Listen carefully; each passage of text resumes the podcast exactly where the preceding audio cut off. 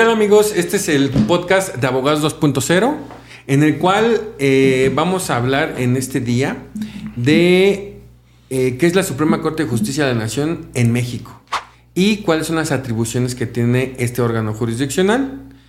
Yo soy el licenciado Juan Márquez. ¿Qué tal la audiencia? Buenas tardes, soy el licenciado Daniel Ruiz. Y bueno, pues vamos a hablar de qué es la Suprema Corte de Justicia de la Nación.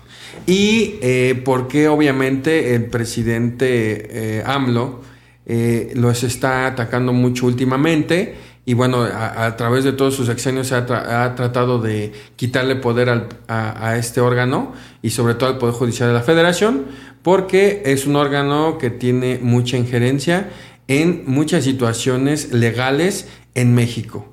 Em, la Suprema Corte de Justicia de la Nación principalmente está compuesta de 11 ministros y hay un ministro presidente. El ministro presidente obviamente representa toda la Suprema Corte de Justicia y eh, es quien eh, tiene las atribuciones para algunas determinaciones legales. Es así que este órgano jurisdiccional, pero es el máximo órgano que existe en toda la República Mexicana. Este, esta facultad se las da constitucionalmente y eh, desafortunadamente o afortunadamente son los que pueden decidir definitivamente el, eh, el fin o la última decisión de un procedimiento legal. Eh, bueno, vamos a, a, leer, no sé si el licenciado que gustes leer algunas facultades que tiene. Bueno, antes de leer las atribuciones de la Suprema Corte de la Justicia de la Nación, quisiera explicar qué es la división de poderes en, el, eh, en la República Mexicana. En la República Mexicana el poder se divide eh, en tres que es el Poder Ejecutivo, Legislativo y Judicial. El Poder Ejecutivo eh, está representado por el presidente de la República, en este caso actualmente Andrés Manuel López Obrador. El Poder Legislativo está representado por la Cámara de Diputados y Senadores, ellos tienen eh, dentro de sus funciones pues crear las leyes, que eso eh, adentraremos más en otro podcast. En este solamente es definir cuál es la división de poderes. Y el Poder Judicial, el cual está representado por la Suprema Corte de Justicia de la Nación y a su vez por un magistrado presidente. Eh, entonces, teniendo en cuenta eso, es una división horizontal de tres poderes. Dentro de esos poderes y dentro del Poder Judicial existe una división eh, a nivel estratos, en el cual está el poder judicial de todos los estados. ¿Qué quiere decir esto? Eh, todos los estados tienen un poder judicial. Hay una división también de poderes, pero a nivel estatal. ¿Qué quiere decir? Por ejemplo, en el Estado de México existe la división de poder ejecutivo, legislativo y judicial. En este caso, el judicial es el Poder Judicial del Estado de México. Pero eh, en sí, a un nivel federal, la Suprema Corte de Justicia de la Nación es el siguiente nivel al Poder Judicial del Estado de México. ¿Qué quiere decir esto? Lo que nos comentaba el licenciado Juan. En alguna sentencia donde salga favorable o desfavorable o condenatoria, se puede meter, eh, eh, debido al principio de definitividad, algún recurso puede ser alguna apelación, en, poniendo un ejemplo. Se pone la apelación y se manda del juez que conoció, se manda al superior, que es la sala, el tribunal de alzada, donde también hay magistrados. Ellos confirman la sentencia inicial y agotamos el principio de definitividad y por consiguiente podemos ir a solicitar la revisión o más bien el amparo de la justicia federal a la Suprema Corte de Justicia de la Nación. Ellos encajan, se encargan de velar porque los derechos, en este caso de la persona a la cual se juzgó, pues hayan sido eh, velados por las autoridades. En una última instancia, en el amparo, eh, los magistrados de la Suprema Corte de Justicia de la Nación o, en su caso, eh, el juez, el juez federal será el encargado de determinar si esa sentencia transgrede o no derechos constitucionales de la persona del cual promueve. Así es, en ese sentido eh, bueno, pues la, Suprema Corte de Justicia de la Nación, a través de los ministros, ellos representan la máxima autoridad nacional de, eh, para dirimir los temas legales eh, de manera contundente y ellos tienen la capacidad de atraer los juicios que son relevantes en la nación. Así lo dice en su página la Suprema Corte de Justicia de la Nación, que dice que son, eh, primero presenta los ministros, que son 11 ministros. ¿Por qué esta situación de 11 ministros? Y se divide en dos salas. Eh, la primera sala son cinco ministros, la otra sala son otros cinco ministros y eh, hay la, eh, en este caso la ministra presidente que es eh, Norma Lucía Piña Hernández, que ella es la ministro presidente que actualmente está en funciones en la Suprema Corte de Justicia de la Nación.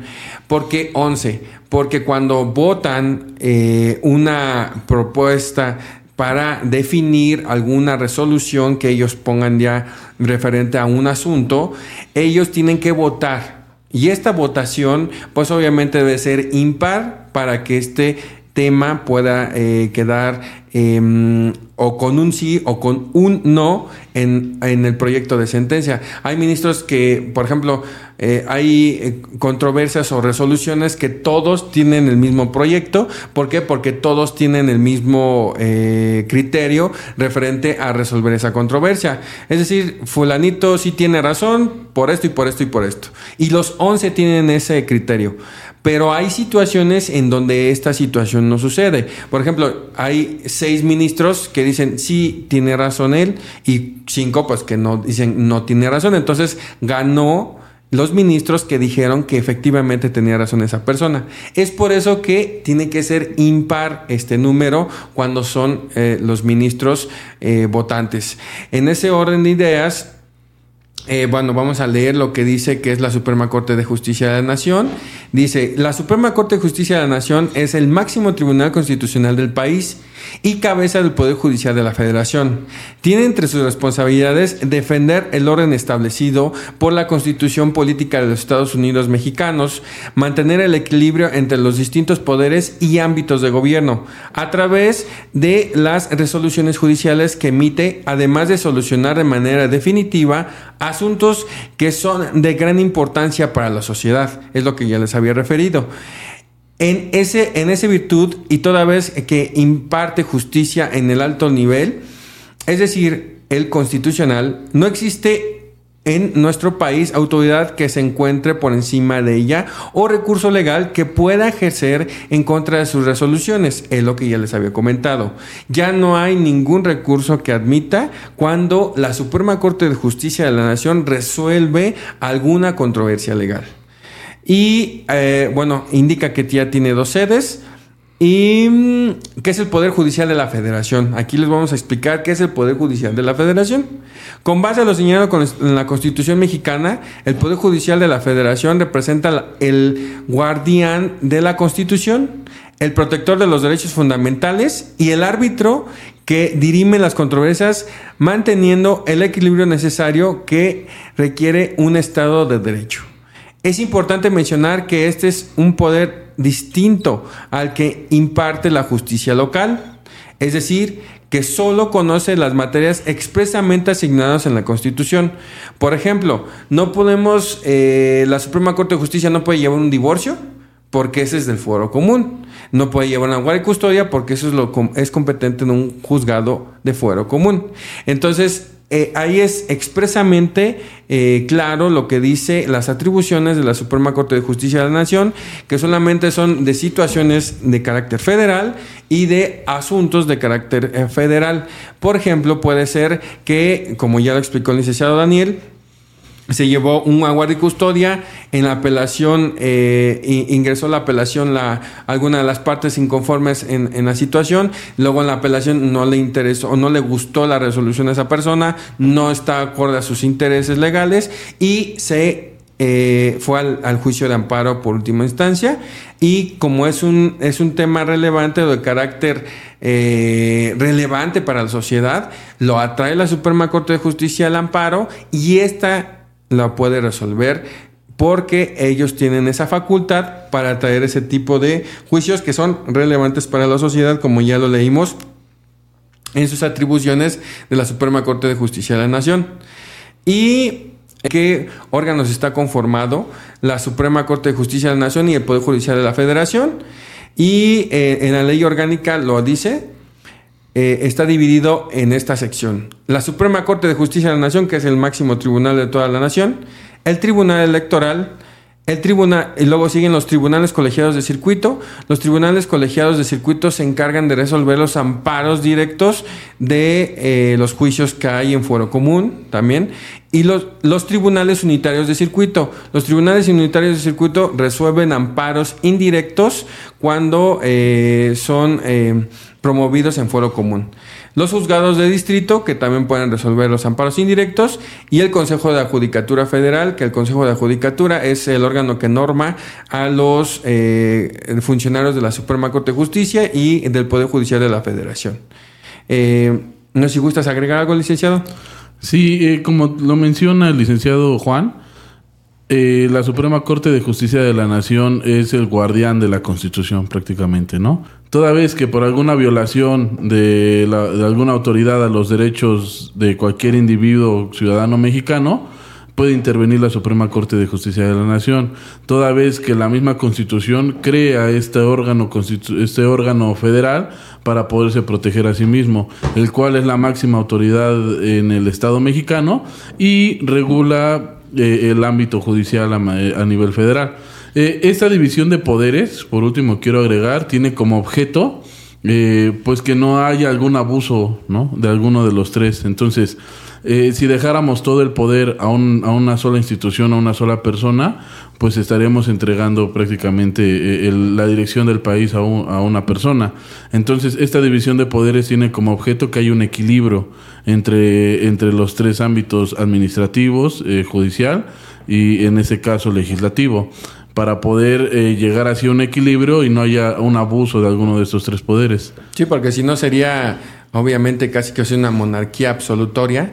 Eh, el que es el de entregue los tres poderes a una sola persona y pues esta persona o este poder eh, solamente recaído sobre una persona es muy peligroso y hemos visto eh, en la historia que esta situación no es, no es bueno que todo el poder sea entregado a una sola persona eh, de, de, la dirección de un país porque pueden hacer y deshacer, pero pues a su conveniencia, ¿no? Y hay muchas veces que no es conveniente lo que ellos eh, decidan y es por eso que se hace la división de poderes y eh, bueno, eh, yo he visto que el presidente López Obrador los ha atacado mucho con el objeto de debilitar el poder que tiene la, el Poder Judicial de la Federación, pero eh, bueno, yo, yo lo veo incorrecto porque el Poder Judicial a través del, Tribunal Electoral eh, se encarga de velar por el correcto aplicación de la ley, de las leyes electorales federales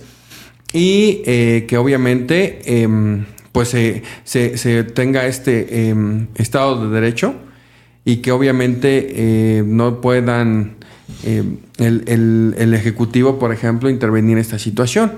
Eh, también hemos visto que ha tratado de debilitar el, el, Instituto Nacional Electoral a través de sus eh, encomiendas, pero eh, desafortunadamente para el presidente pues son órganos ya autónomos que no pueden y no, no deben de ser tocados porque se crearon para evitar precisamente ya el, el, poder en un solo en un solo partido político o una sola persona. En ese sentido, pues eh, sería todo por este podcast.